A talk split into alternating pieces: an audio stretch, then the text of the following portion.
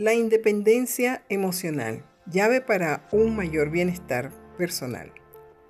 La independencia emocional es una capacidad de desapego favorable que potencia el crecimiento personal y la autonomía, al tomar decisiones propias sin tener que atender criterios de otros o pretensiones en cuanto a lo que debe hacer o dejar de hacer. Indudablemente que existen normas que regulan la adaptación a la sociedad según los ambientes donde nos desenvolvamos, así como valores y principios que nos llevan a tener conciencia en reconocer lo correcto de lo incorrecto, el bien y el mal,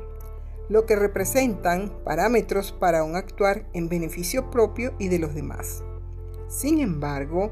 ello no significa que debamos dejarnos influenciar o seguir a otros para tomar nuestras propias decisiones o mostrar comportamientos por influencias ajenas a nuestra voluntad. A lo largo de la historia, las personas han desarrollado una dependencia tanto afectiva, emocional como material, donde la influencia como fenómeno social tiene una marcada presencia empezando desde el primer grupo con el cual convivimos, como es la familia, luego la escuela y en paralelo la iglesia. Y así el continuum de ambientes a experimentar según cada etapa del ciclo vital. A pesar de todo esto, ser dependiente o independiente emocional va a estar potenciado en una gran proporción por la calidad de la educación de hogar, de las relaciones humanas en la familia, de la autoestima, del ejercicio del poder y autoridad de los padres, además de otros miembros que constituyen el hogar. Esto en primera instancia. Ya de adultos, en la capacidad de romper esas barreras que limitan el actuar independiente sin perder de vista que la codependencia existirá,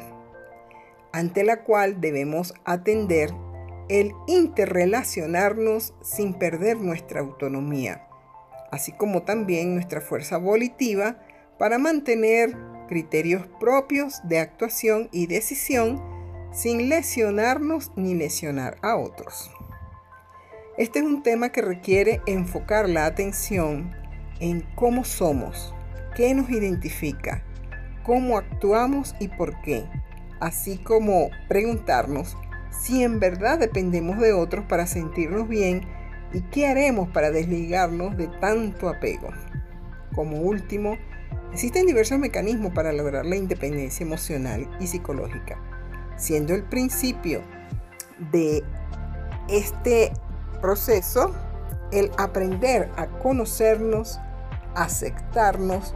comprendernos y centrarnos en superar las debilidades afrontando aquello que las sostienen, tanto sean de personas o aspectos materiales o simplemente los sociales,